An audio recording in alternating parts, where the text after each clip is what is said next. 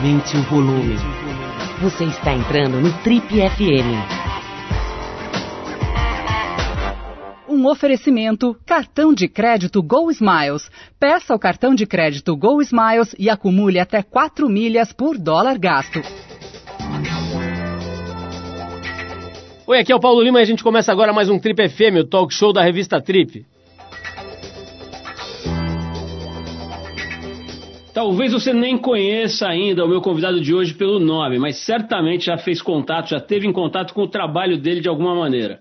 Com 20 anos de experiência no mercado de conteúdo e no ambiente online, ele já atuou em empresas do naipe de Instagram, Facebook e várias outras. Esteve à frente de projetos de conteúdo em grandes eventos como as Olimpíadas, Copa do Mundo de Futebol e o Carnaval do Brasil, né, o Carnaval do Rio de Janeiro e fez também o gerenciamento da vida digital de alguns artistas de, do calibre de Gilberto Gil e Marisa Monte. Estou falando do Christian Rossas, mais conhecido como Crocas, que desde 2019 passou a ser o CEO, o presidente do Porta dos Fundos, que se tornou uma empresa de verdade. Aliás, parte da Viacom, que é um dos maiores grupos de comunicação do mundo, o Porta dos Fundos é uma produtora que, além do conhecido canal de humor no YouTube, com mais de 16 milhões de inscritos, já fez filmes com a Netflix, Produz programas de televisão como Que História é essa? Porchat da Globo e o Greg News da HBO. E também faz conteúdo para várias marcas importantes. É sobre essa atuação nos bastidores e nos negócios do, do Porta dos Fundos e sobre a vida dele, sobre a carreira dele, que eu vou, vou conversar hoje com o Christian Rossas, mais conhecido, como ele mesmo disse, até nem a família dele lembra que ele chama Christian, mas todo mundo conhece por Crocas. E na segunda metade do programa nós seremos brilhantemente interrompidos aqui pelo Fábio Porchat, um dos criadores do Porta dos Fundos, que vai se juntar a nós para falar sobre o já tradicional especial de fim de ano do Porta. Né? O especial de 2018 foi premiado com um M, né? um prêmio internacional importantíssimo, e o de 2019 chegou a ser censurado pela Justiça e transformou a sede da produtora em alvo de um ataque, inclusive. Já o desse ano tem lançamento previsto para o dia 10 de dezembro e vai se chamar Teocracia em Vertigem. Fábio vai estar com a, com a gente aqui, abrilhantando o nosso programa, o nosso papo, na segunda metade, para falar um pouco disso tudo, né? Da, da, das coisas que eles estão armando, fazendo, especial de fim de ano e tudo mais. Crocas, pô, super legal poder bater esse papo com você, cara, conhecer um pouco mais a fundo a tua história, né? A gente tem isso falado aí de vez em quando, mas ainda não conheço com detalhes, né? Eu tava lendo aqui essa sua ficha, cara, e é realmente interessante, né? A, a, o teu currículo, a tua trajetória é muito rica, né? Olimpíada, Copa do Mundo, Instagram. Vamos falar de tudo isso, mas eu vou começar aqui já é, é, ignorando a linha do tempo, começar com o seguinte: você, pelo que eu estou lendo aqui, assumiu essa função de presidente lá do Porta dos Fundos em dezembro passado, né? Em dezembro de 2019, né, cara? Assim, no, na fase de aquecimento, o vírus estava fazendo aquecimento ali, estava fazendo um polichinelo para entrar em campo em fevereiro, março, né? É, a pergunta é a seguinte, cara, uma, uma, posição complicada, né? Porque é um grupo de amigos, assim, que você tem pelo menos a impressão de que seja bem louco, né? Se é molecada e tal.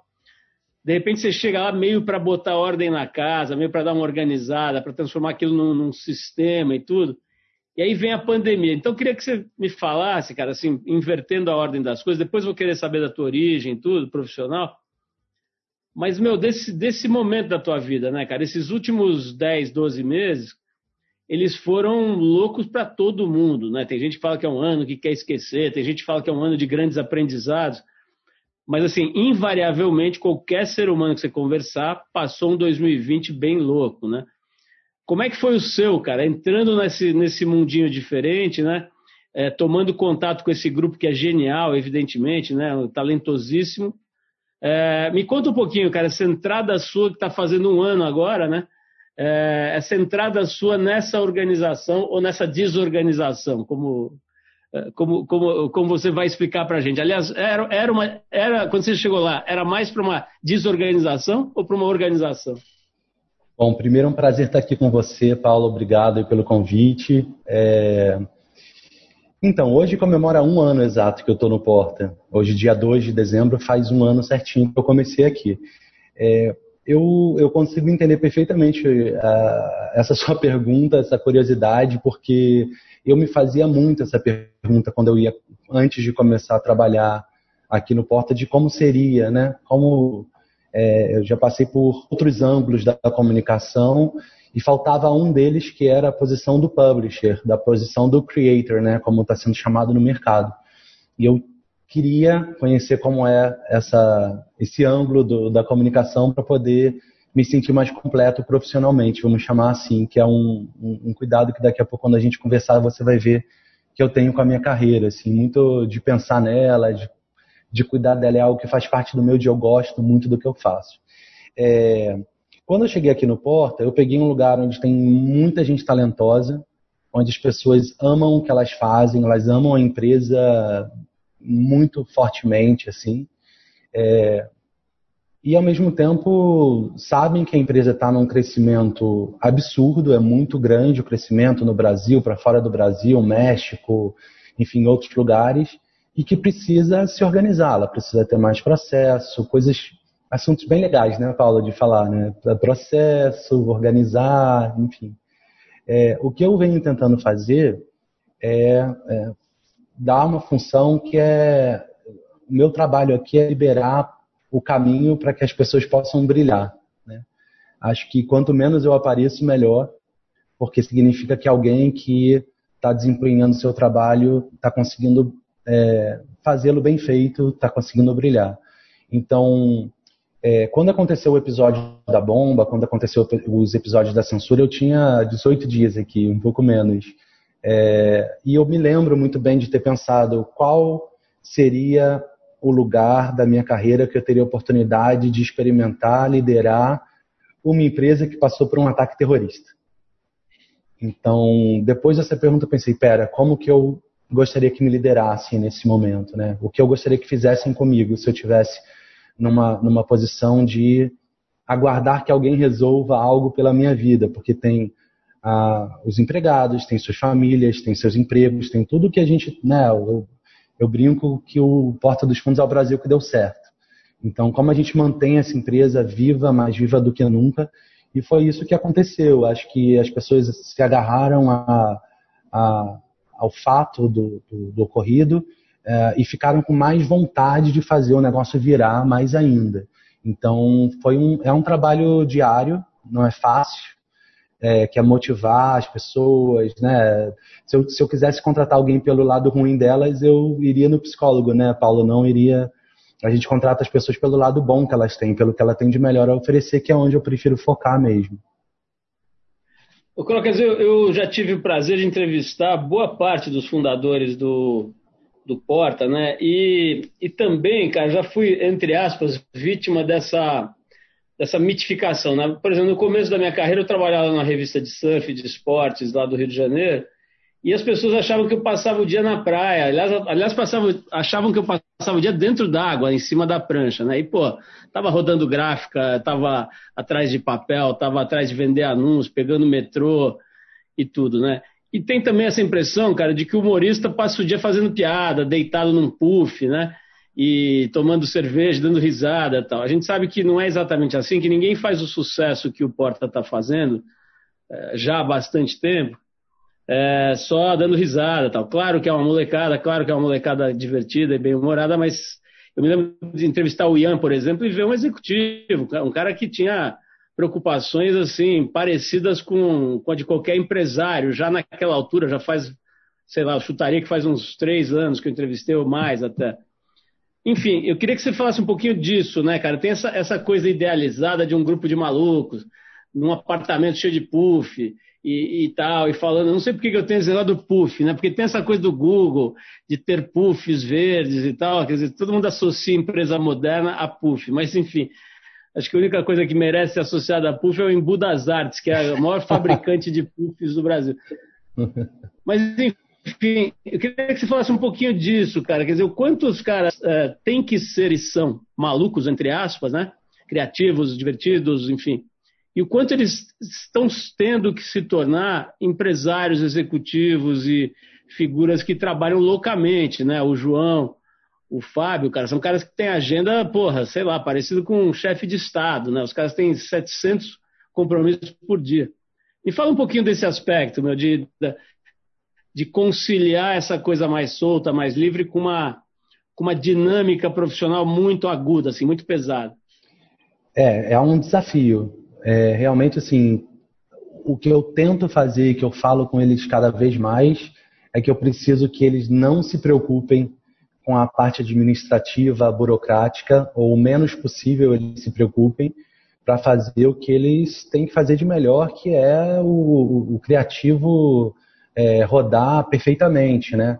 É, então, é assim, tem rituais, né, Paulo, que tem que seguir. Então, eu não, não, digo nem rotina, porque eu acho que rotina é o primeiro tiro que a gente dá no próprio pé de um criativo. Eu também sou criativo, sei bem disso.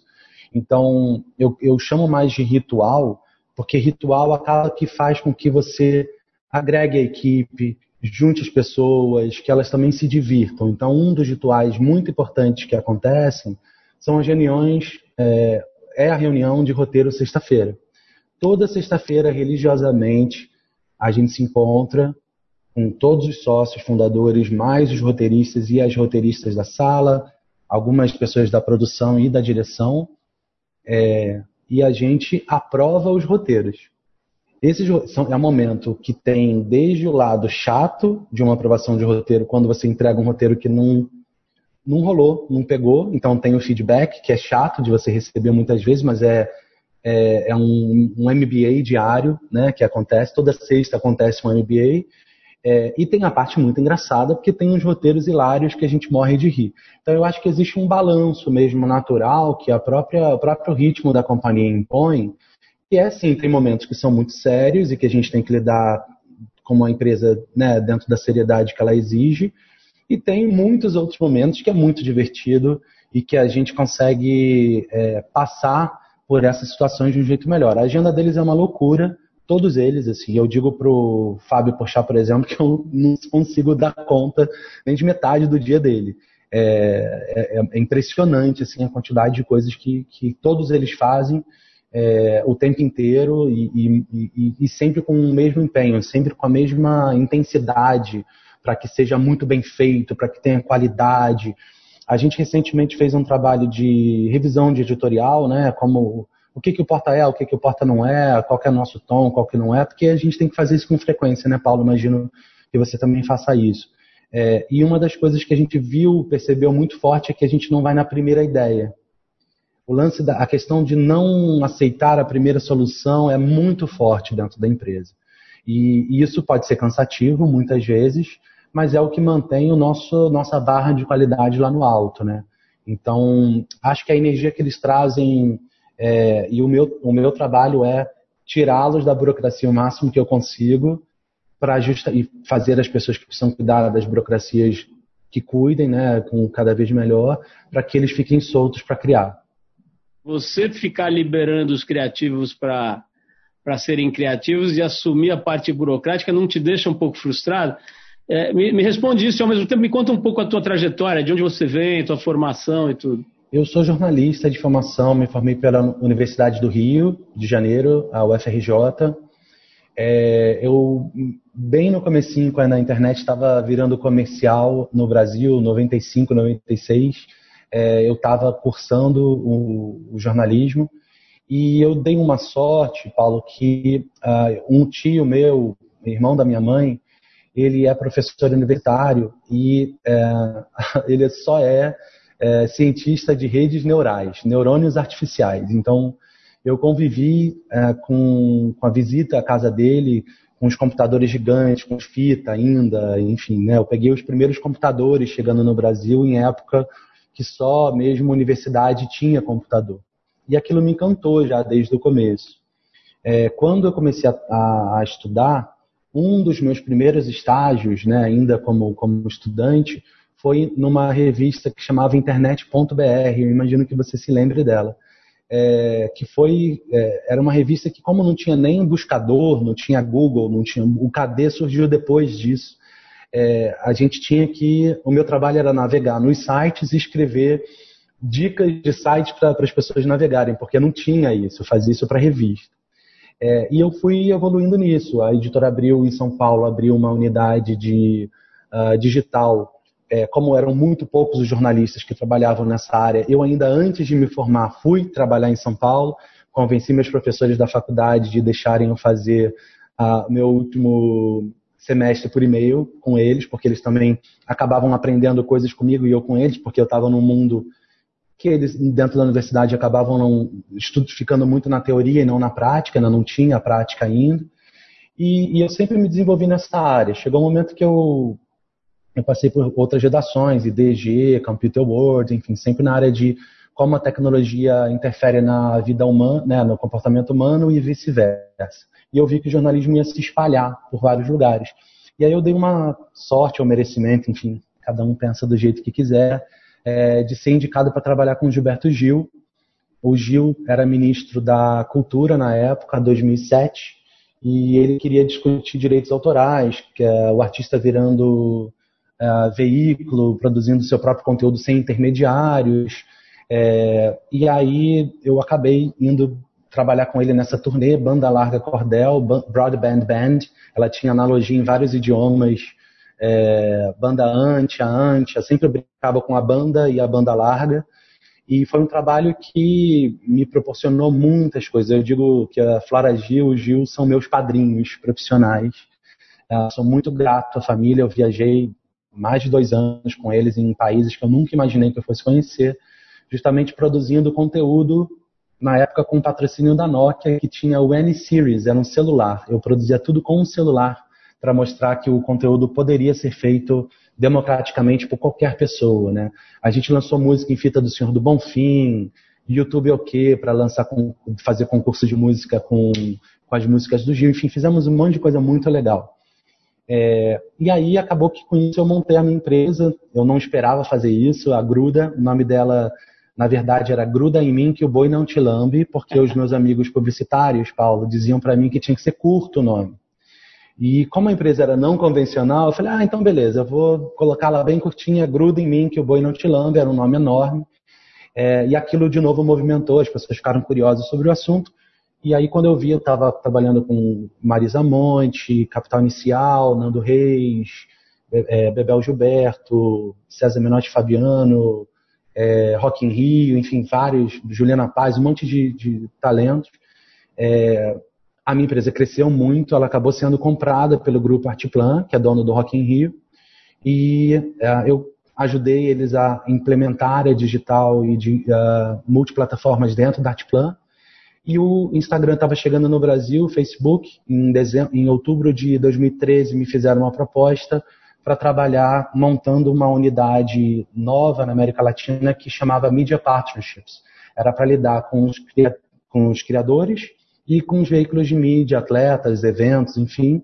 Eu fiquei lá por seis anos, né, mudei de área interna, fui para o Creative Shop, onde a gente lançou a primeira novela no celular, feita para Vertical, com a Endemol Shine.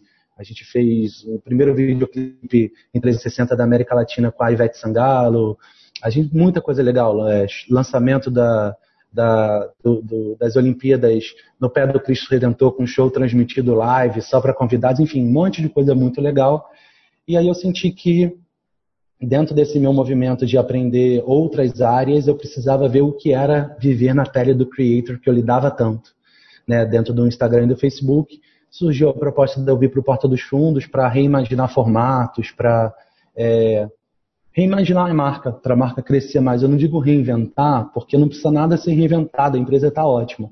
Ela precisa ser reimaginada. O que mais dá para fazer para expandir esse universo desse lugar incrível?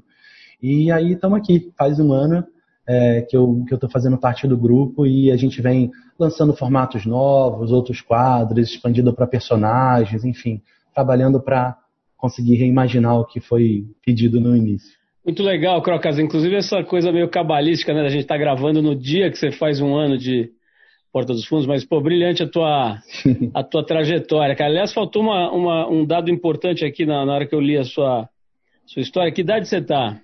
Eu tenho 42. 42, né? Então, bastante novo. É...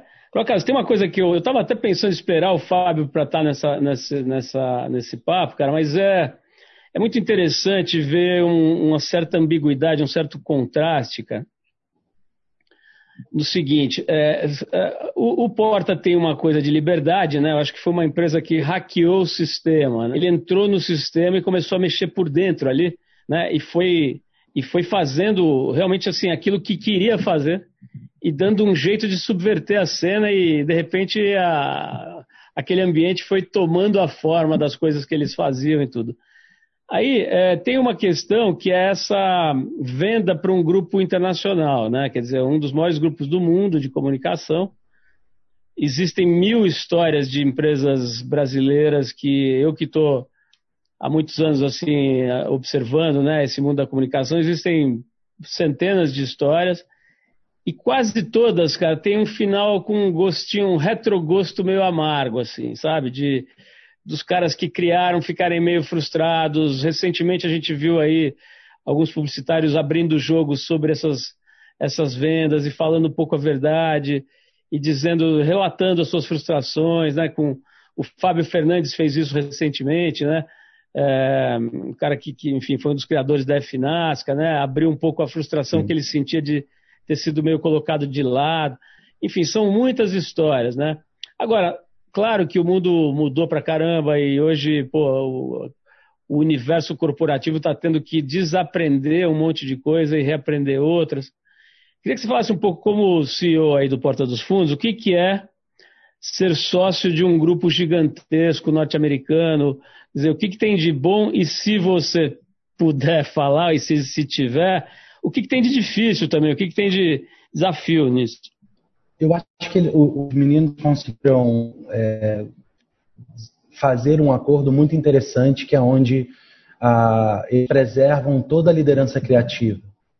A, a Viacom não se mete, não se mete mesmo, assim, nem por desejo. Eles respeitam isso, respeitaram até agora. Eu não passei por nenhuma situação onde é, mexeram ou quiseram mexer em alguma coisa do criativo. E então isso é muito saudável. Bom, temos um especial de Natal novamente esse ano com total liberdade de, de, fazer o que quiserem fazer e você vai assistir depois você me conta o que você acha. É, eu acho que o lado bom é justamente a musculatura, a capilaridade de você poder ir para outros lugares. A gente chegou no México graças a Viacom, CBS, Acho que tem toda a estrutura que acaba que a gente ganha e como um grupo que nasceu, como você mesmo falou, né, foi meio acontecendo pelo talento, naturalmente demoraria um pouco mais de tempo para chegar nesse lugar. Então, acho que isso é um lado muito positivo do, do que acontece. É, eu sempre percebi aqui, desde que eu cheguei nesse, nesse um ano que eu tô, que é um pouco contrário. Eles ficam provocando os meninos de o que vem mais. O que mais vocês têm? O que, que vocês têm mais para tirar daí de dentro? Porque eles já sabem do talento das cinco pessoas e de mais da equipe. O Porta não é só os cinco. O Porta é uma equipe de, sei lá, setenta e poucas pessoas fixas. Fora os pop-ups, como eu chamo, que são de programas o Porchat, o HBO, né, o História é Essa, o Animals. Isso a gente abre para mais equipes ali dentro do processo. O Fábio chegou.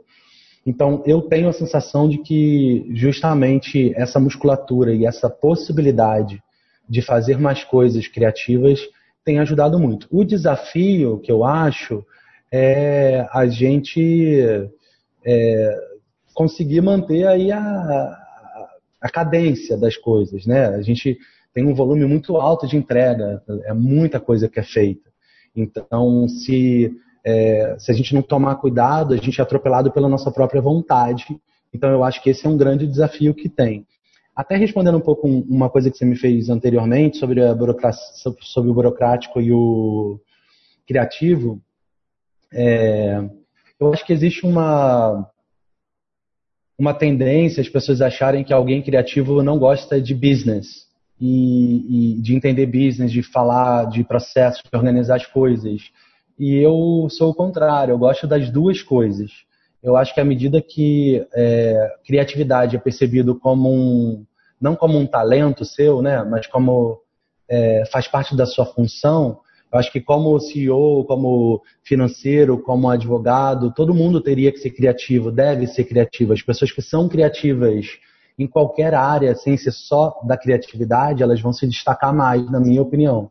Então, eu gosto das duas coisas. Eu consigo sentar para criar, para ter ideia, para fazer, e ao mesmo tempo pensar em como fazer aquilo acontecer, como dar certo, porque senão fica muitas vezes numa, no campo da ideia só e não é feito. E eu gosto das coisas feitas. Então, só para finalizar essa partezinha, sabe?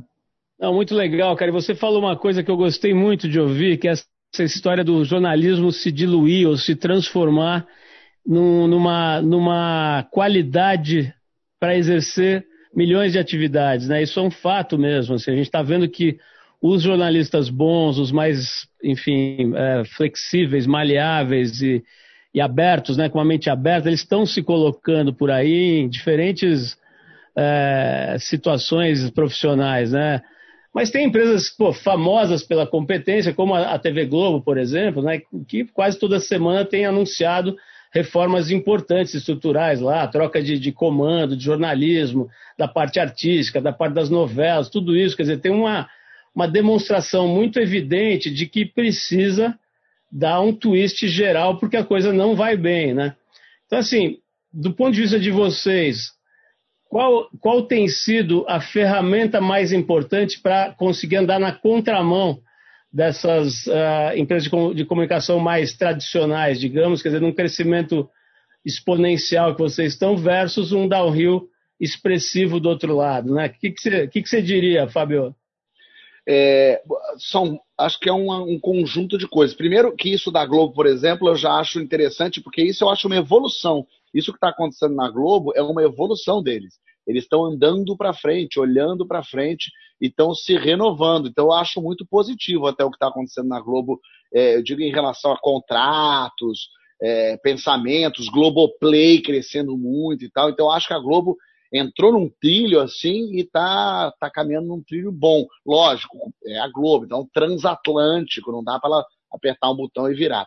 Mas falando de, da gente aqui, é, eu acho que é um somatório. É, a gente está no lugar certo, na hora certa, com as pessoas certas.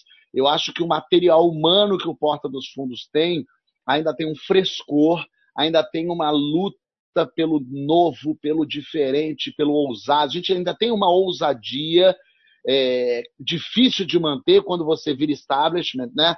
Porque quando você é novidade jovem, eu estava reassistindo os vídeos do Porta dos Fundos do, do, primeiro mês de existência do Porta, eu olho e falo, meu, a gente era muito doido mesmo, a gente era maluco, assim. Tem coisas muito legais, muito boas, e tem um desprendimento, tem um foda-se implícito na gente ali, muito bom, muito gostoso de ver. Eu olhando, eu penso, realmente é por isso que chamou a atenção, porque tem uma doideira fresca, nova, maluca ali, que é muito, muito positiva. Oito anos depois, quando o Porta já se estabeleceu, o Porta já entrou para a cultura popular, as pessoas já conhecem o Porta, não é novidade para ninguém. Os atores que estão lá já são conhecidos, diferente de 2012, quando a gente começou e tal.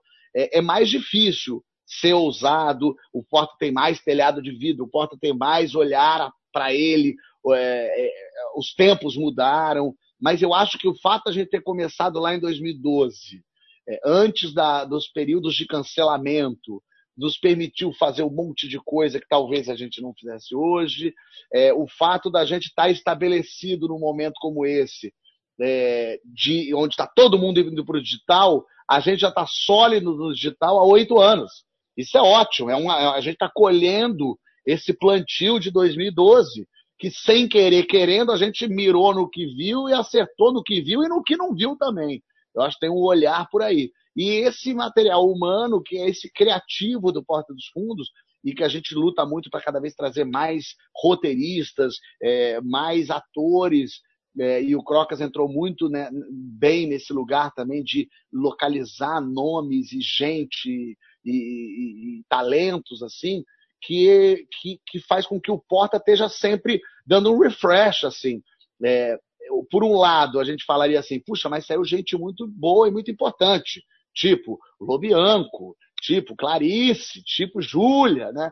É, mas ao mesmo tempo é, entrou gente muito boa, entrou um Portugal, é, entrou a Evelyn, entrou a Tati. Então, assim, é, é, é, essa reciclagem do Porta dos Fundos funciona muito, porque tem novidade a todo momento e a gente prima ali por, por gente engraçada, gente boa, gente que tenha também um frescor e tal. Então, é, o que poderia ser uma coisa do tipo a gente quer contar com aquela, com aquelas caras conhecidas do passado, que é uma coisa meio televisão de ser. Na internet, a gente se renova, a gente traz gente nova. Aí, quando vê, trouxe o Fábio De Luca, um ator engraçado demais, é, comediante. Daqui a pouco o Fábio De Luca está vestido de mulher, fazendo a Dona Helena, um negócio que a gente nunca teria feito, e de repente a gente falou: quer saber, faz.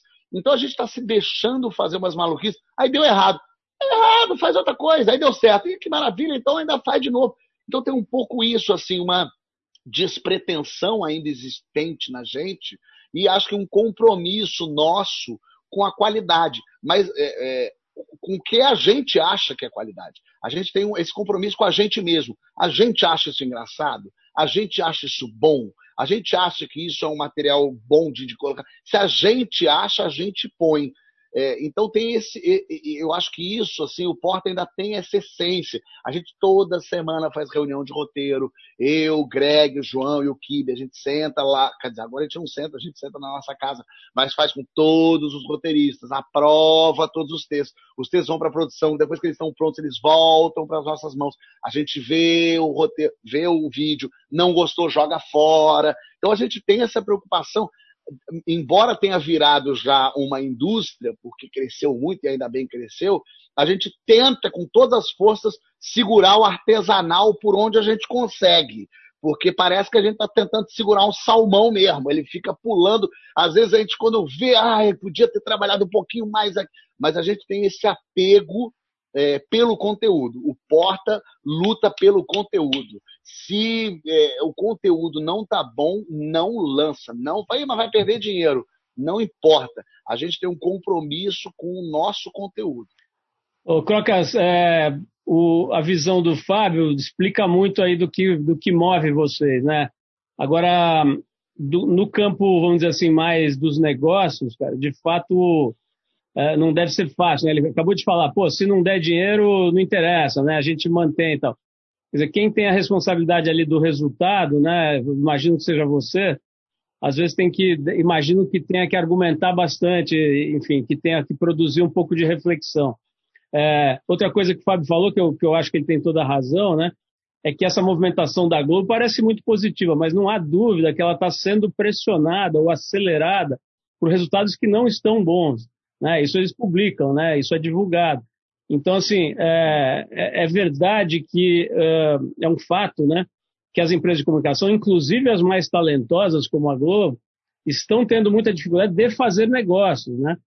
que não parece ser o caso de vocês. Então, eu queria ouvir a tua visão dessa, dessa uma certa, vamos dizer assim, é, é, é contraste né, entre o que vocês estão conseguindo e, o, e o, boa parte do mercado. Então, Paulo, o, o Porta esse ano, com pandemia, com bomba de especial de Natal, com tudo que teve, a gente vai crescer 65%. É, é um crescimento muito forte. É, ele acontece muito por uma resiliência da equipe. É uma equipe que realmente, como o Fábio falou, é incrível ver o que entrega. Assim, tem hora que é, é inacreditável ver como a, a, qualidade do capital humano mesmo que tem dentro do lugar. É, mas eu argumento bastante, viu? O Fábio, de vez em quando, fala, Fábio, posso te ligar? Aí ele, claro, eu ligo. Olha, pensa nisso, tem aquilo, se fosse, se, se, eu acho que...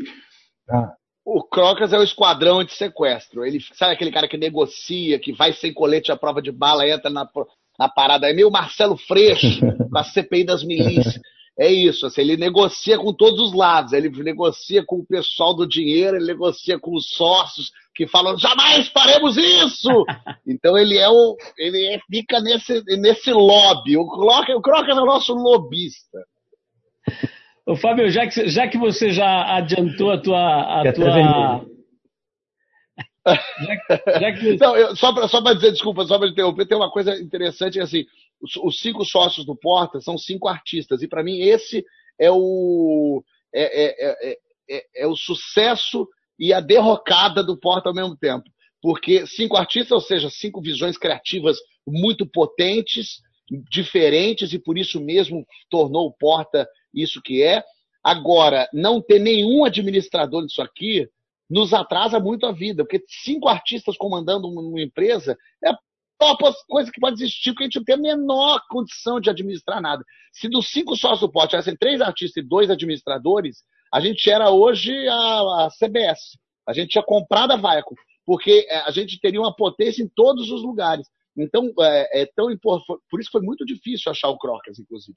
Quando a gente começou a procurar um CEO e tal, a gente ficou muito tempo procurando e não encontrava essa pessoa que entenda de mundo digital, que entenda é, de negócio, mas que também entenda de criativo, que venha de algum lugar, que tenha uma cabeça mais. A gente ficou muito procurando. E aí, quando a gente encontrou, é, e o Crocas imediatamente entrou, ele está um ano no Porta, parece que ele está há dez, é, porque talvez tenha acontecido tanta coisa no meio disso. É, as chagas todas do Egito aconteceram nesse um ano do Crocas. E, e, então, quando a gente encontrou uma pessoa que, que se encaixou, a gente tem a tranquilidade de botar esse, tudo que a gente, criativo e o Ruhu, acha chatérrimo, o Crocas ama. E ele faz isso muito bem. Então, é, é um sonho, porque daí agora a gente pode só fazer isso. A gente pode só ter ideia. Eu não quero ficar discutindo para saber se a gente tem que vender é, um, para Polônia. Eu quero que se dane, eu quero escrever meu roteiro. E o Crocas agiliza muito a vida nesse sentido, ele vai fazendo acontecer. Acho que ele pode até dizer isso bem, assim, que ele entendeu também essa função e ele entendeu que a gente estava meio sobrecarregado de ter que se preocupar se a gente pagou o décimo terceiro do pessoal do financeiro. É bem isso mesmo. Ô, Fabio, até você, tocou, tocou num ponto que é uma curiosidade minha, cara, que é o processo de encontrar essa, essa uma figura que preenchesse os requisitos para ser o CEO né, do Porta. Como é que se deu isso, cara? Vocês foram atrás de amigos e indicações ou de empresa mesmo de headhunter? Como é que vocês fizeram isso? Fizemos isso tudo. A gente foi desde a gente indicando umas pessoas que a gente ouvia, conhecia, empresa de headhunter que foi atrás e trouxe. E, e aí que é, é uma, das, uma das coisas ótimas de ter a Viacom como parceira, porque uma multinacional como a Viacom, ela consegue, ela tem um poder de, de chegar, de, de se comunicar, de entender isso, que a gente não tem. Então, é, a gente jogou isso no colo da Viacom. Eu falei, acha aí para nós, que a gente não vai ver a ideia. Então, a Viacom fez muito parceira nossa. O nosso medo lá no início, quando a Viacom chegou, era eles chegarem querendo mudar tudo, querendo mandar na gente. E é totalmente ao contrário mesmo. A gente decide tudo que a gente quer fazer, eles confiam plenamente, dialogam, claro, ouvem e tal, mas a gente tem uma liberdade assim absoluta, então é maravilhoso você ter a liberdade absoluta, tendo do lado de braço dado uma, uma, uma megalópole que é uma Viacom, né? Que tem no seu guarda-chuva MTV, Comedy Central, Nickelodeon, Paramount, Pluto. É um negócio gigante. CBS, né? Virou um negócio. Então, assim, no fim das contas, a gente jogou isso é, para a Viacom. A Viacom fez todo esse processo. Quando chegou em três nomes, aí eles trouxeram para a gente. A gente analisou, falou, conversou com as pessoas e o Crocas era. Os outros dois não pessoas... toparam aí, brincadeira. o, o, o, Crocas, é, tem uma, um, uma coisa também, é, acho que passa pela cabeça de quem olha para negócio e tal, que é o seguinte: uma empresa que depende de criativos é um perigo, né, cara? Porque você tem é, um, o seu grande ativo, cara, ele pode, sei lá, ir embora, fazer outra coisa. O nosso grande ativo é o João. Ah, não, perdão, achei que estava falando de outra coisa. é, mas é verdade, né, cara? Você vê, às vezes, grandes grupos de comunicação penando, porque eles dependem de um talento, né? Que esse cara pode, sei lá, ficar doente ou pode ir embora pode fazer outra coisa e tal, quer dizer, você fica realmente fragilizado. Muitas vezes o, o valor dessa empresa despenca, né? Conforme esse cara vai envelhecendo e tudo. Então, é, como é que é, cara? No caso, você tem. É como se fosse uma empresa em torno de uma banda de rock de cinco caras, é, que já estão juntos há algum tempo, né? É, como é que é esse aspecto na tua visão e até na visão do, dos acionistas aí, dos outros sócios e tudo? É, quando o Fábio sabe, os meninos também, que é, eu sempre provoquei muito de dizer o Porta não, são, não é vocês cinco. O Porta é todo mundo agora. O Porta tem uma trupe, não tem ator A, B, C, D. São todos atores e atrizes do Porta. Eles são um grupo, é uma trupe de gente. Então, eu acredito que quanto mais a gente conseguir, né, o, o Paulo, é, lidar com eles e, e, e, abrir o espaço para que entrem outras pessoas, como aconteceu muito esse ano, vem sempre acontecendo, mas esse ano a gente reforçou ainda mais isso, a gente criou um comitê de talentos é, para ficar de olho em gente nova, trazer gente nova, as esquetes, os quadros estão sempre com convidados e convidadas, pessoas de outros, para a gente testar se, aquilo, se essas pessoas combinaram com a nossa audiência ou não. A gente acabou de contratar o João Pimenta, que é um humorista baiano incrível, super divertido. É, a gente não tinha nenhum baiano, nordestino, nenhum nordestino no nosso grupo, né, Fábio? Foi o um, um primeiro que entrou. É. Então, é, a, a, o próprio Fábio De Luca, que veio, o Joel, que é um artista do Sul incrível, que participa da, do grupo. Então, eu acho que quanto mais a gente trabalhar a questão da diversidade, assuntos que parecem até meio. Já ficou meio. Se fala tanto disso que parece que, que é, é um papo furado. Mas não é papo furado. Se a gente conseguir manter a cultura da empresa numa cultura que seja da inovação, o Porta dos Fundos veio de um lugar disruptivo. Ele, ele olhou para o que tinha de modelo de mercado e falou: não quero, vou inventar da minha maneira como eu quero. Não sei nem se eles tinham uma ideia, e o Fábio pode dizer, do qual caminho exato ia. Eu acho que foi mais no feeling e na, na, qualidade do talento que eram e a coisa aconteceu muito bem. É, não necessariamente foi algo planejado de acontecer, o que está tudo certo também. É, mas eu acho que depois que aconteceu e começou a ganhar corpo de empresa, esse DNA precisa ser entendido, né, mapeado para ele poder ser reproduzido e escalado, porque senão você fica com ele ali restrito a um tamanho que quantos Fábios a gente vai precisar de ter, quanto João, quanto Ian, quanto Kibo, quanto Greg, é impossível ter outros iguais. Então, a gente tem que parar de olhar para iguais a eles e olhar para gente diferente deles.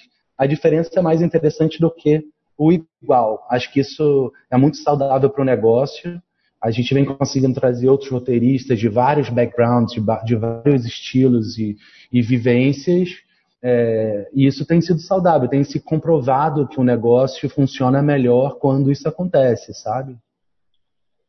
O ideal é, eu também acho isso, e acho que o ideal é realmente não depender de ninguém. Quando a Viacom veio se tornar sócia, é, ela falou: olha, mas não me interessa virar sócio se vocês cinco sócios irem embora. Então a gente tem essa amarração com eles.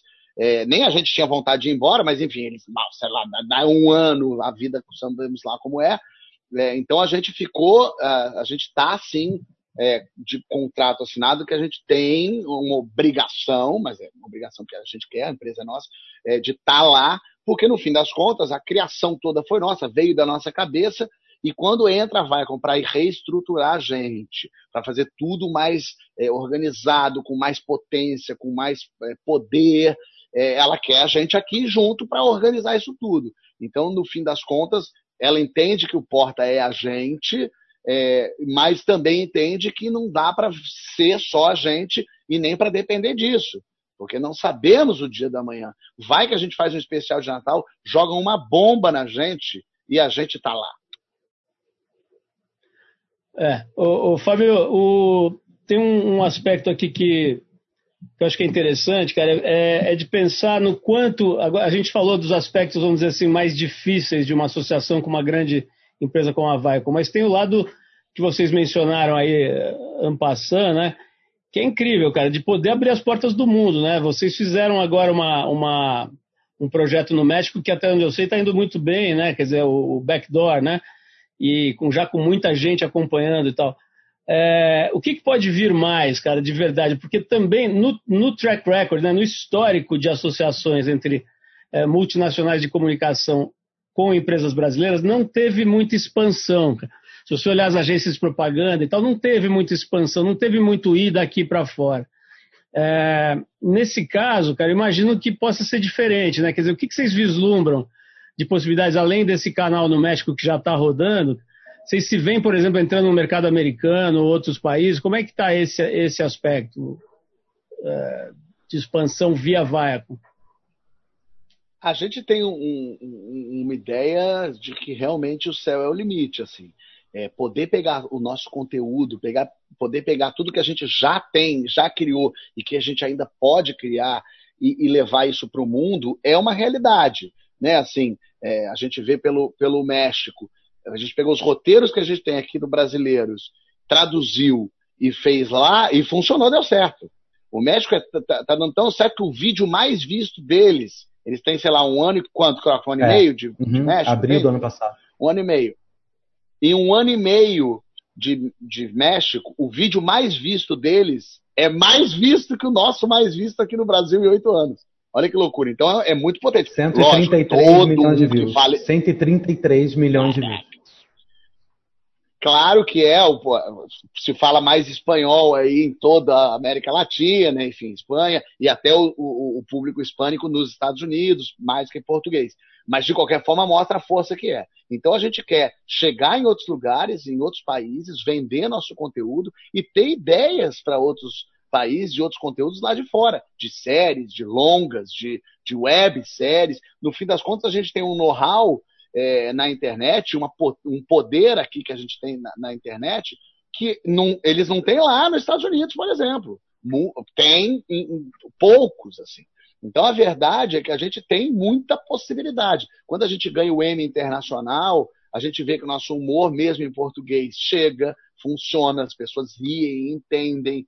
É, então o nosso olhar agora é, é, mais abrangente. E nisso a Viacom é totalmente parceira, porque eles abrem as portas do mundo para a gente.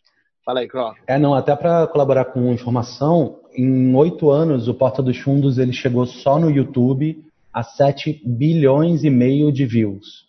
O Backdoor em um ano e pouquinho tem um bilhão de views já. Só para você entender o nível do crescimento do internacional. É, do total de gente que assiste a gente nos Estados Unidos já chega a quase 16%. É muita gente. Né? A gente tem quase 5 milhões de inscritos no Backdoor. Então, assim, é, é, a, a, potência que isso pode virar internacional é muito grande, a gente está olhando para isso muito forte. Uh, dentro do Porta, quem olha junto comigo mais para esse assunto é o João Vicente, né, que tem um olhar para isso, e o Gregório também, na parte mais dos roteiros e dos treinamentos e workshops, é, mas assim, para tentar também dividir um pouco as funções, porque senão, como o Fábio falou, é, quando eu cheguei, eles estavam muito sobrecarregados. O Fábio, no, eu, eu, falo para ele muitas vezes, você é, você vale oito pessoas. É, é, incrível a quantidade de coisas que você faz. Então, às vezes eu falo, tem certeza que você vai fazer isso? Será? Olha, você já está fazendo. Ele, eu peço para ele parar de fazer coisa muitas vezes. A, a Nathalie, que é a esposa dele, sabe disso e ela sabe que eu sou parceiro nisso, porque se deixar o Fábio, ele começa a inventar projeto agora. Não, só a, é tipo isso. A quantidade de live que ele participa, cara, já dá para matar qualquer caboclo. Mas o, o, Fábio Crocas também, é, nessa, nessa, nessa toada né, de crescimento, de muita coisa para fazer e tal, é natural e já não é de hoje né, que eu vejo que vocês conseguem ter, vamos dizer assim, é, carreira solo em paralelo. Né? Eu me lembro que um belo dia o o Porchat aparece na, sei lá, na, no, no, seriado da Globo lá, acho que, acho que era a Grande Família, né? Porchat que você participou. Isso. E aí, porra, começa a atuar lá como um personagem que não tinha nada a ver com Porta dos Fundos e, e tem outras coisas que cada um deles é, entendo que, que fazem, né? É, como é que é o combinado de vocês? Quer dizer, pode tudo, tem uma lógica, tem um, um acordo do que pode e o que não pode? Porque, assim, muita banda boa de rock já se desfez por causa disso, né? cara começa a gravar três discos solo por mês e tal, os outros começam a ficar com ciúme. Como é que tem um arranjo sobre que rege isso ou, ou tá meio no freestyle ainda?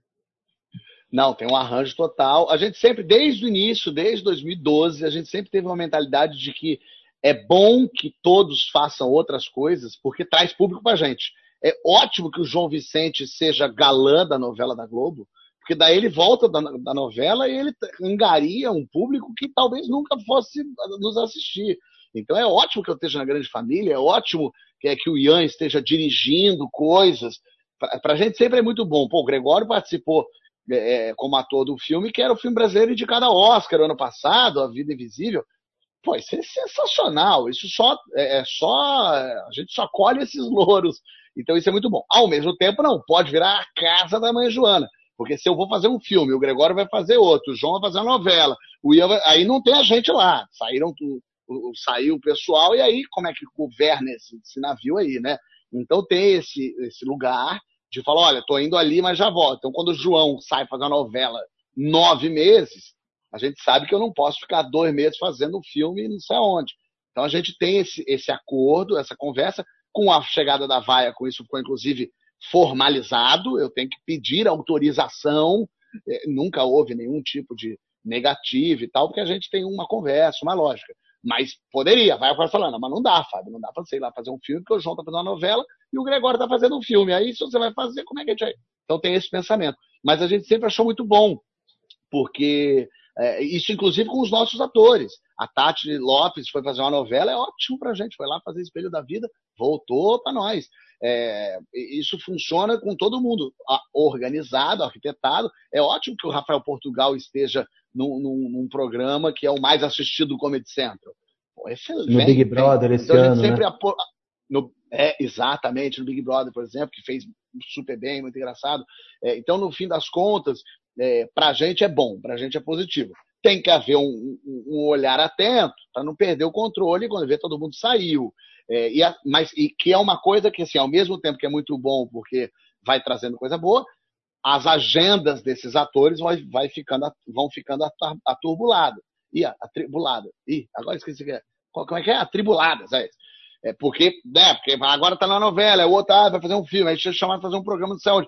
Então a gente tem que de vez em quando puxar e falar, peraí, minha gente, tá, tá muito lá fora, calma, vamos aqui aos poucos. Mas a gente sempre deixa fazer porque os atores querem. E ator, a verdade é que ator é tudo morro de fome. Ator quer fazer tudo. Eu sempre que eu sou ator, eu fico desesperado. Até hoje eu quero, quero fazer, não, vamos fazer, quero, quero fazer. E, então dá uma agonia do ator querer, parece uma oportunidade rara, única na vida, ele vai perder. Então a gente gosta também de deixar um pouco solto, justamente para não dar a sensação de que a pessoa está presa no porta dos fundos. Acho que com artista isso é muito claro, mas hoje até com, com outro tipo de profissional, né, Crocas? Quanto, quanto mais você vê a empresa tentando prender é, executivos e talentos, mais ela, ela, perde, né, cara? Acho que está tá se tornando também uma coisa que vale não só para artista, né? Se você quer ter talento de verdade, não dá para você amarrar o cara, né? Na... Mas eu, eu, queria te perguntar uma coisa, Croca, sobre gestão mesmo, visão de gestor do negócio, né? É, tem, existe assim uma espécie de curva ABC nos, nos, nos projetos do Porta, quer dizer, tem uma coisa que é a mais importante, que para qual todos têm que dar mais tempo, mais energia, e aí vem uma, uma, uma sucessão, uma hierarquia assim, ou não é tão claro isso? Né? Porque, em geral, quem faz a gestão precisa olhar para esse tipo de coisa. Né? Então, o Porta tem duas unidades criativas específicas, né? É, uma chama-se Digital Publishing, que é onde ficam as sketches, os quadros novos, uh, os formatos mais curtos também ficam dentro dessa área. Então, isso é uma unidade. Existe uma outra unidade que chama-se Estúdio, que é onde se produz o que História é essa puxar, onde produz o Greg News, Homens, é, o especial de Natal, YouTube Originals, enfim, tudo que tem um caminho mais de streaming. Eu nem gosto de separar entre curto e longo, porque eu acho que isso não faz sentido, mas acho que isso é um pensamento ultrapassado, um pensamento novo nosso, é que eu posso, a gente pode sim fazer curtos para streaming, como é o caso do Backdoor, que faz as sketches para Prime, por exemplo, é, que rodam no streaming, não rodam só no YouTube, por exemplo. É, explicando isso, contando isso, assim, dentro do, do digital publishing, por exemplo, a gente tem naturalmente um, um formato que é muito consagrado, que são as sketches. As sketches hoje, a gente completou o ano, nem te falei isso, né, Fábio, ainda, mas a gente completou com 100% do inventário. Não há mais espaço para ter sketches no Porta dos Fundos esse ano. A gente vendeu tudo. Então a gente tem que abrir outros lugares para gerar mais negócio. Então a gente abre os quadros novos. Então a gente teve o Trabalhando em Casa, que há pouco tempo fez com a WeWork, uh, o, o Dona Helena, que teve Eno, uh, o, enfim, né, os quadros, eles, Plantana Nana teve Santander. Você começa a pegar outros formatos para poder entregar a receita que a empresa precisa entregar e, e gerar resultado. É, além disso, nessa área a gente percebeu que as empresas elas estão notando que ninguém gosta de ser interrompido. Quem gosta de ser interrompido não sei o que está fazendo da vida. Elas não gostam de ser interrompidas, elas gostam de ser entre, entretidas. Né? Então, para poder entreter, elas vão ter que desenhar entretenimento. Elas não vão ter que. A propaganda já existe, ela já tem as agências, ela já sabe fazer, tem um monte de gente que já sabe fazer isso. Agora, participar de um conteúdo, como é o que a gente chama de branded content, né, que o mercado fala muito disso, basicamente é você utilizar a voz do criador junto com a audiência que ele já tem, os fãs que amam o Porta dos Fundos, já assistem ao Porta dos Fundos, como é que o Porta dos Fundos, da nossa forma de falar, do nosso jeito de falar, com palavrão, com sexo, com escrotidão, com tudo que o Porta já faz, como ele passa a mensagem da marca para aquela audiência que a gente já tem. Não é a marca falando para a audiência dela. Se ela quiser fazer isso, ela tem a propaganda para fazer. Ela precisa confiar na gente para que aquela mensagem que ela quer seja passada com a nossa voz. E aí nisso a gente abriu uma unidade de negócio nova esse ano, que chama Porta dos Outros, onde a gente presta consultoria para empresas para que elas criem os seus conteúdos digitais. Um pouco do que vocês fazem com as revistas, Paulo. É, você, a muito tempo, né, a revista da Gol, revistas premiadas que vocês trabalham, a gente tem a mesma lógica de raciocínio, só que para o formato dos conteúdos digitais. Essa pergunta pode ir para os dois, cara. Assim, é, parte de uma gestão de empresas, né, faz parte de, de gerenciar a empresa, o que, o, o que na, na, na, linguagem da administração se chama de gestão de crise, né? Então, volta e meia você tem que lidar com algum problema. Vocês tiveram a coisa do atentado gravíssimo. Aqui não, aqui não acontece isso. Pois é, vocês tiveram um atentado no ano passado, não, um negócio violentíssimo, gravíssimo, então felizmente não teve maiores consequências em termos de vítimas, mas foi uma, uma coisa horrorosa, né? É, mas agora, cara, tem uma crise mais, vamos dizer assim, é, sutil, né? É, que foi esse, esse sketch que vocês fizeram. Eu não, eu não, não me lembro os detalhes, mas acho que foi com uma candidata, né, a, a cargo eletivo aí no Rio de Janeiro, que vocês fizeram uma paródia qualquer e tal, e o negócio te, gerou muita, muito impacto negativo, muita consequência, muita discussão. E a atitude de vocês foi se, se desculpar e tirar o vídeo do ar, né?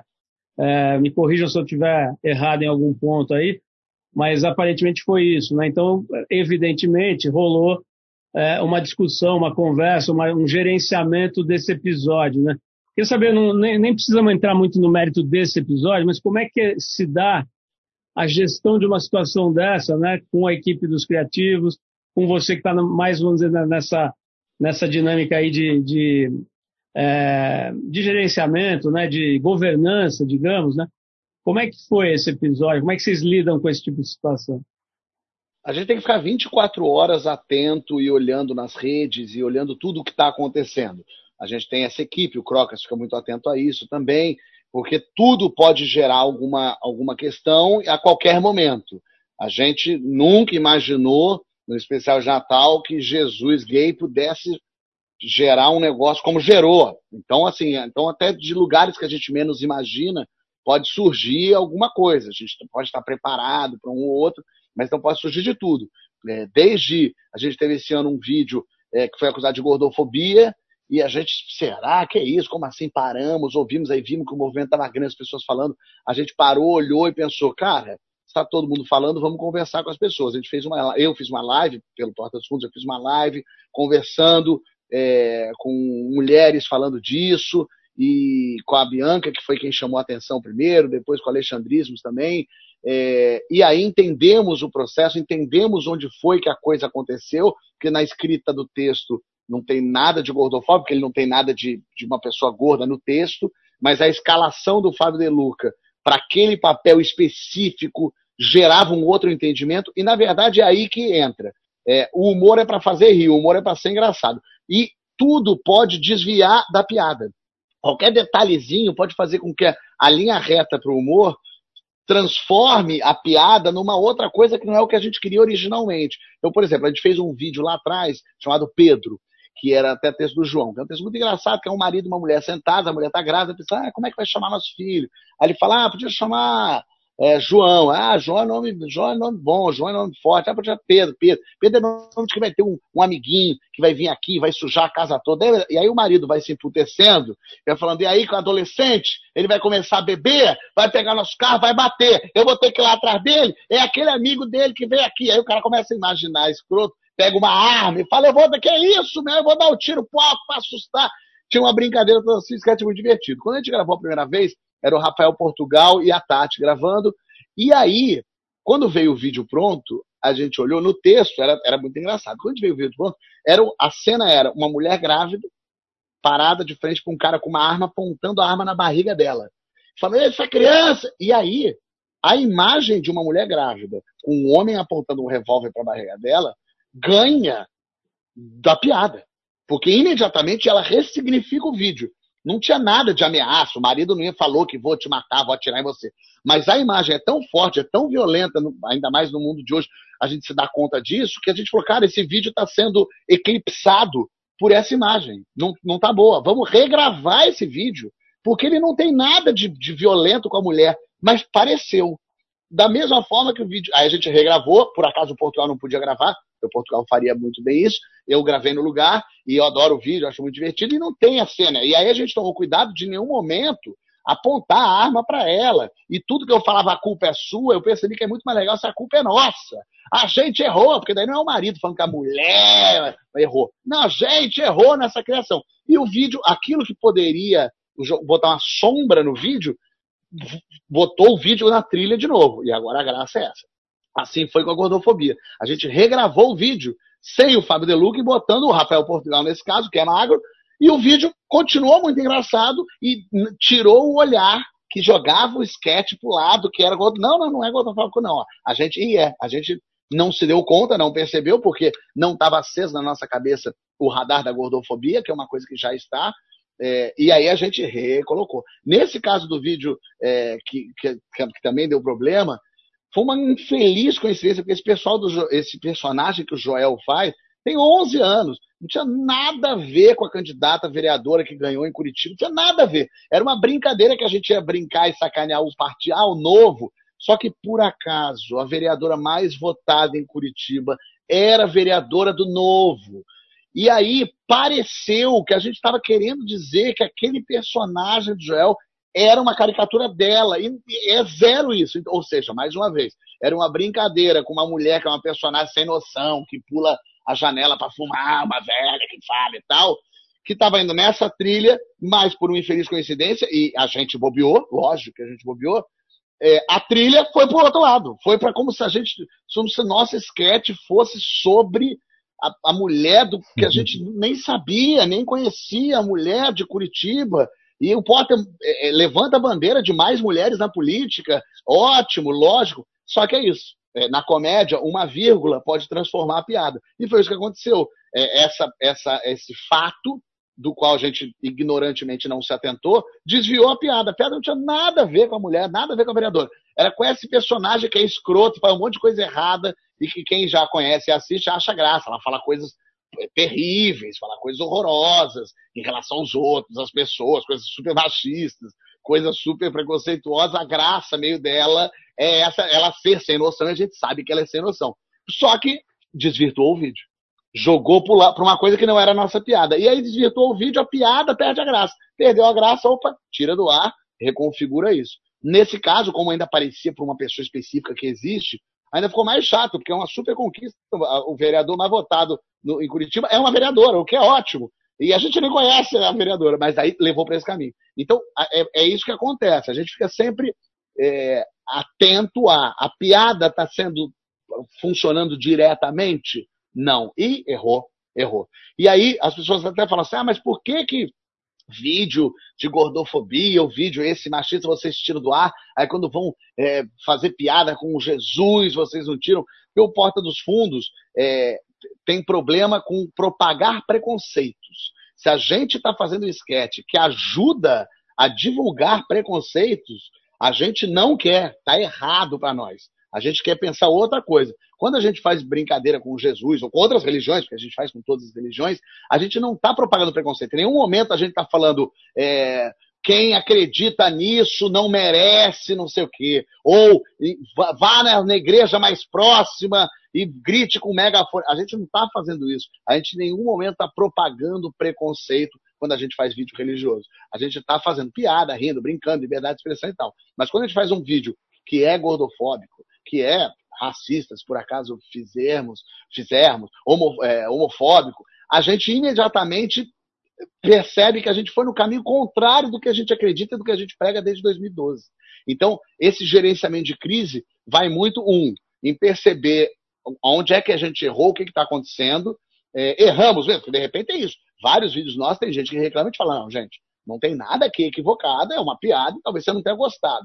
Mas a gente tem que ter também a humildade, tem que ter o olhar atento que estamos em desconstrução como sociedade, como indivíduos, de olhar e falar, lógico, é machista e é preconceituoso. E aí tira, a gente não quer isso. A piada é, foi pensada de um jeito. Se ela entortou, a ideia boa vem do mesmo lugar da ideia ruim. Né? Ninguém pensa um dia e fala, hoje eu vou ter ideia horrível. Você vai ver. A gente pensou ter uma ideia ótima. E, as, e ninguém se atentou para o fato.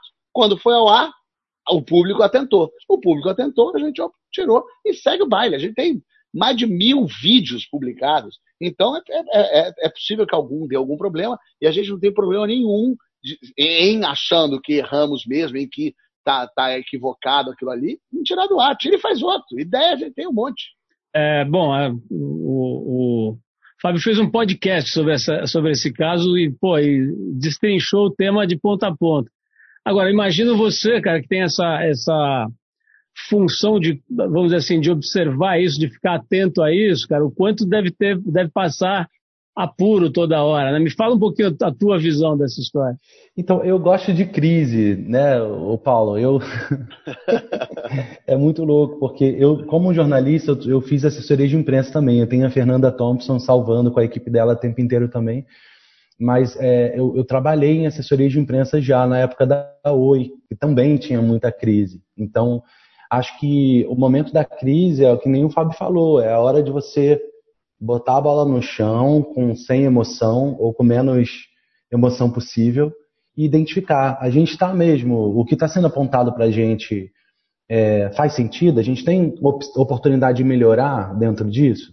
Se tiver, tem que vestir a carapuça mesmo e dizer, ó, obrigado, estamos aqui errado, obrigado por me avisar e vamos melhorar. Eu acho que quando a gente mete a cabeça no buraco que nem avestruz é o pior caminho, porque você está ouvindo ali um feedback para você melhorar e você está fingindo que não acontece. Então, assim, é... quando começa a acontecer situações assim, eu fico acompanhando muito de perto e, e eu é, tento ser a pessoa que vou, eu, eu, eu, tento acomodar. O Fábio me falou que eu sou um lobista. Na verdade, eu, eu, eu acho que eu consigo, com algum tipo de gentileza, espero que seja dessa forma que me percebam, dizer: tá, eu já entendi esse ponto, mas você viu que tem esse outro? Ó, oh, tem esse outro aqui, você já prestou atenção nele? É, por mais chato que seja essa função para quem está ouvindo, é uma função que alguém tem que fazer, de dizer assim: oh, eu já entendi o seu ponto, mas você já prestou atenção nesse outro? Porque tem um outro. Como é que faz com esse outro? A gente só finge que ele não existe ou a gente presta atenção no que ele está dizendo? Então, acho que conforme isso é conversado, trabalhado, exercitado, a gente tem opção de melhorar, né? Eu posso escolher melhorar e piorar. Eu prefiro melhorar, então.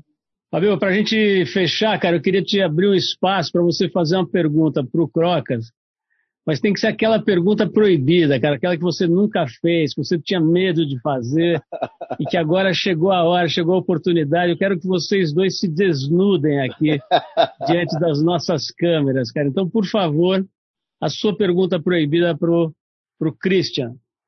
Eu queria saber dele quando foi feito o convite para ele entrar no Porta dos Fundos, qual era o maior medo dele é, olhando de fora antes de estar dentro do porta, assim, com tudo que você achava de bom e de será que é, o, qual era o seu maior medo de dar errado, ou de não acontecer, de você vir?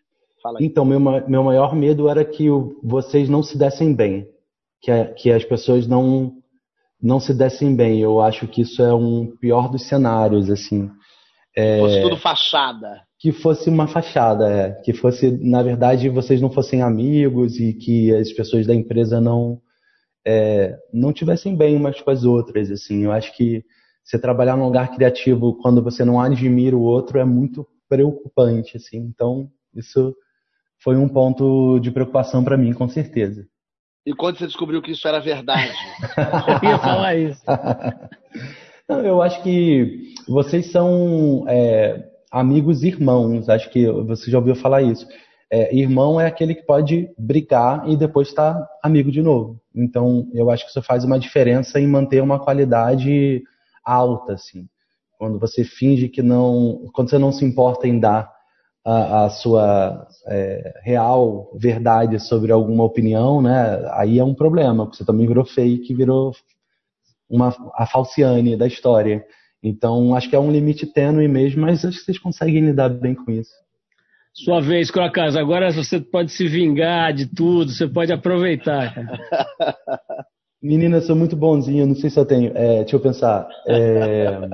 E você, Fábio, quando você viu que eu ia entrar, qual era o seu principal medo, assim, de que acontecesse? Ah, com, com, qualquer pessoa que fosse entrar, o nosso maior medo era que a pessoa quisesse de alguma forma se envolver muito no criativo é, e, e, e, se apegasse muito a isso. E a gente sabia que esse não era o nosso problema, não era o criativo que a gente estava precisando. Então, ter uma pessoa que entrasse querendo ficar tendo ideia, querendo entrar no mundo ali, podia causar uma certa, uma certa estranheza. E também o, o, o, lidar com a equipe, o lidar com as pessoas, che chegar de fora, assim, já encontrar uma empresa funcionando, o nosso medo é como é que essa, como é que esse cara, no seu caso, vai vai lidar com todo mundo e vai conseguir potencializar o que a gente quer e entender a nossa maluquice, porque somos cinco artistas, né? Então, é, e, e bem diferentes um do outro. Então, era muito importante que ele entendesse a cabeça dos cinco, dos cinco irmãos. É isso um pouco assim. O que, que os cinco irmãos fazem, acham, acreditam e discordam um do outro e, e que não querem. É, como lidar com esses cinco que são é, cada um de um jeito, né? Então é, ter, ter que saber lidar, ter um jeitinho para cada um. É isso. Mãe não é aquela que fala eu criei meus filhos igual. Porque isso é péssimo, porque eles não são iguais, então não adianta você criar igual. O negócio é quando fala, não, eu criei um diferente do outro mesmo. Porque um gosta de, de sair e ir para piscina, o outro não gosta, o outro gosta de subir no teto, o outro gosta de ficar quieto. Então era um pouco isso, de conseguir lidar com a gente e entender a cabeça de cada um. Genial. Bom, pessoal, imagino que, o, que o, a grande expectativa agora seja mesmo o, o especial de Natal aí, né? Acho que está todo mundo querendo saber em função do, de tudo, né? Da expectativa que tem sobre qualquer coisa que vocês façam, mas em especial porque o ano passado teve esse impacto, né? O Fábio falou, pô, ninguém imaginava que fosse ter tanta polêmica, né? Sobre aquela, aquelas brincadeiras todas e tudo, né? O é, que, que, vocês podem dar de spoiler aí? Ele já está no nosso canal do YouTube, chama-se Teocracia em Vertigem, é um documentário sobre é, o golpe que levou à crucificação de Jesus Cristo. Então são 25 depoimentos, é um, é um documentário fazendo um paralelo muito próximo e real da, dos, da nossa política, de, do que tem acontecido de 2013 para cá é, com referências explícitas e claras. É, foi uma ideia brilhante do Gabriel Esteves, o nosso redator que já está há mais tempo lá com a gente, que a gente ficou pensando como é que a gente vai gravar na pandemia, não pode contracenar, não pode ninguém contracenar. E ele falou, por que não fazer, fa fazer uma, um, um, documentário, que daí o ator vai estar tá sozinho e dar depoimento para a Câmara, e ele mesmo falou Teocracia Invertida, a falou, pô, brilhante, eu peguei essa ideia, eu escrevi, o roteiro, como sempre faço, todos os especiais de Natal eu sempre escrevi, alguns sozinho, como esse, alguns é, em parceria. E, e aí a gente vai ter de tudo um pouco.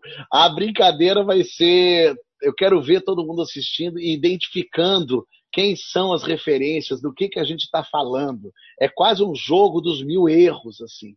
Saber um pouco, porque a gente tem os bolsominions falando ali, aqueles terraplanistas falando, é, é isso mesmo, entendeu? Se Jesus voltar, eu mato ele de novo. Então o cidadão de bem vai estar tá muito representado ali.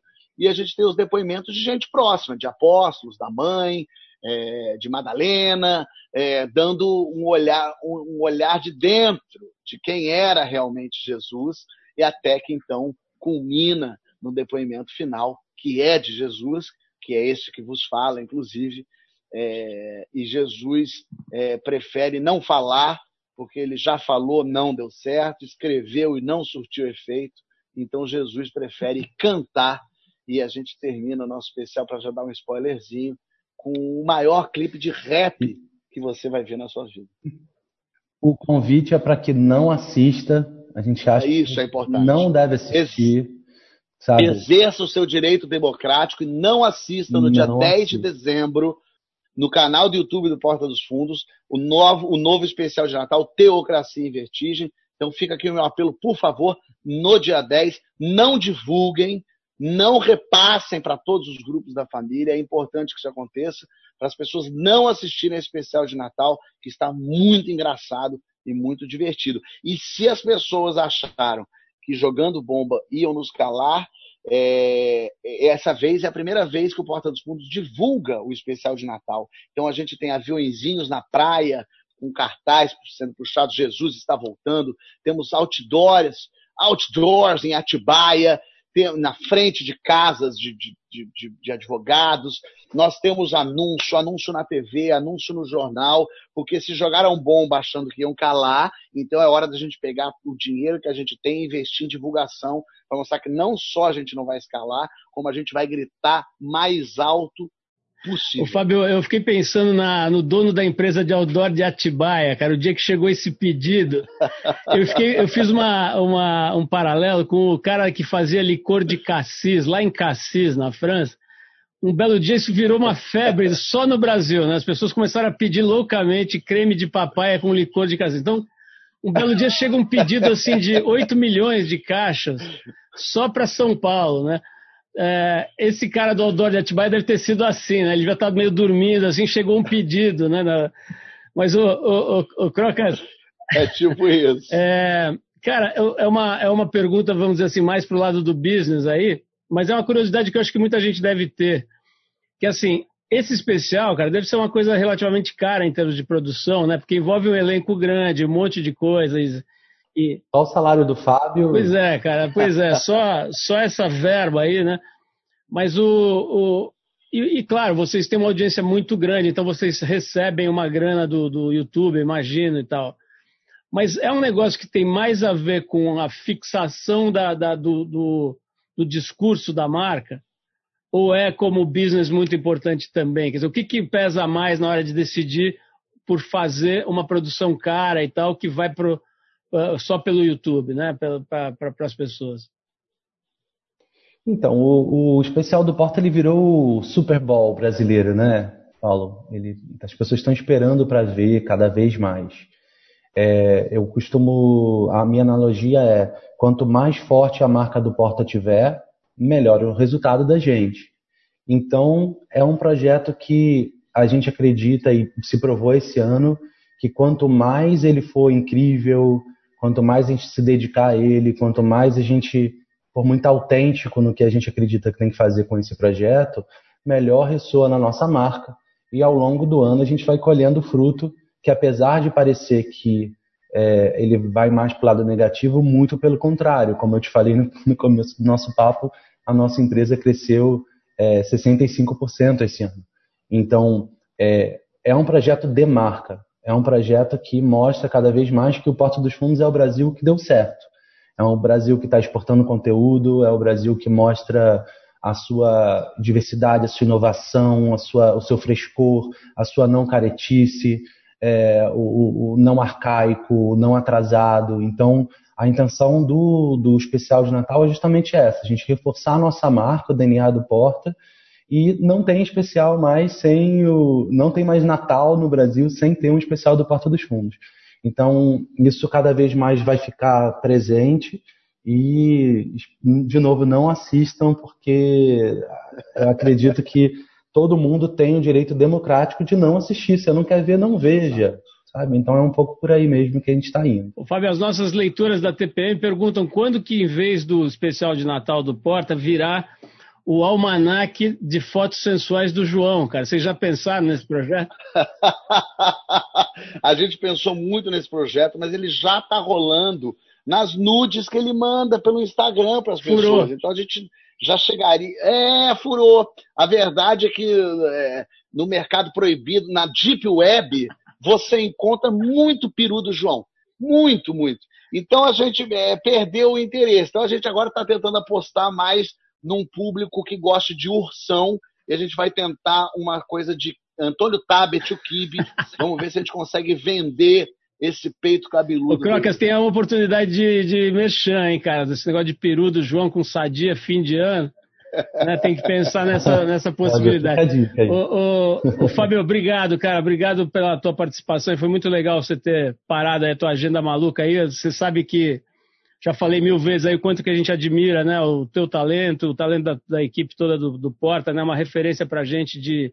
Eu falei pro, pro, pro Crocas antes de você chegar, cara, essa coisa de hackear, né? Hackear o sistema de uma forma muito positiva, muito legal, muito leve, até divertida e, e que vocês fizeram né, nesses últimos anos, né? De, de entrar nas coisas e ir fazendo por dentro uma revolução uh, discreta, até no sentido assim de não querer, sabe, chutar nenhuma porta, mas ir fazendo um trabalho que ia conquistando e que ia mudando por dentro, né? Então, eu acho que é o jeito mais moderno mesmo de, de fazer a revolução, assim, né? No sentido de mudar o que precisa ser mudado. Então, pô, admiração enorme aí, pô, eu, eu acho que o primeiro de vocês que eu entrevistei foi o Ian, cara, há muitos anos já, nem, nem era tão grande assim ainda a, a, a, foi conhecimento público né, da, da, do grupo e já dava para perceber o tanto de talento e de essa palavrinha que usam agora, né, disrupção que tinha ali é, embutido. Então, parabéns aí para você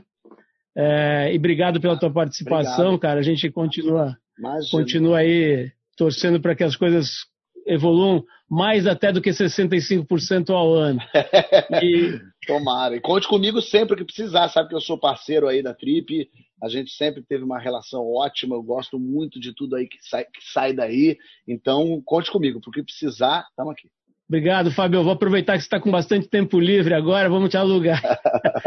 Crocas, pô, mó barato, cara, conhecer melhor um pouco a tua história e, e, e ver essa coisa é, primeiro uma trajetória brilhante, né, cara, com pô, pouca idade, 42 anos, já ter passado por um monte de, de lugares e, e, e, perspectivas e ângulos diferentes, né, de trabalho é muito legal essa essa condição de poder ser tudo, né, que o mundo oferece agora, é muito bacana, né? ainda sou da época que você tinha quatro ou cinco possibilidades profissionais, né, então é muito legal ver o quanto isso se abriu e quanto pessoas como você estão curtindo e estão aproveitando essas possibilidades, né, e, e é evidente, já, já dá para perceber o, o, quanto você agrega, né? vindo desse lugar do conteúdo, da criatividade, mas tendo também esse gosto pela por um olhar maior, né? por uma olhar, um olhar de organização, de sistematização. Acho que é um casamento muito legal aí entre vocês. Parabéns aí por tudo. Obrigado pelo, pelo papo aqui para vocês dois. Valeu. Muito obrigado também. Vamos nessa. Tô sempre que precisar também, pode contar comigo aqui, Paulo. Você ouviu mais uma edição do Trip FM, uma produção da Trip no ar há mais de 35 anos. Direção e apresentação Paulo Lima. Produção Adriana Verani e Juliana Farinha. Roteiro Natália Cariati e edição Ludmila Daer. Quer ouvir outras entrevistas em edições anteriores do programa? É só ir no tripfm.com.br ou procurar pelo Trip FM na plataforma digital em que você costuma ouvir os seus podcasts. Estamos em todas elas: Spotify, Deezer e outras. Semana que vem a gente volta com mais uma conversa boa aqui no Trip FM. Abração e até a próxima!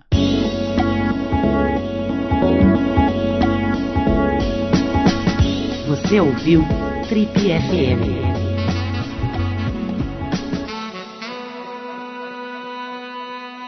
Um oferecimento cartão de crédito Go Smiles. Acesse smiles.com.br barra cartões e peça o seu.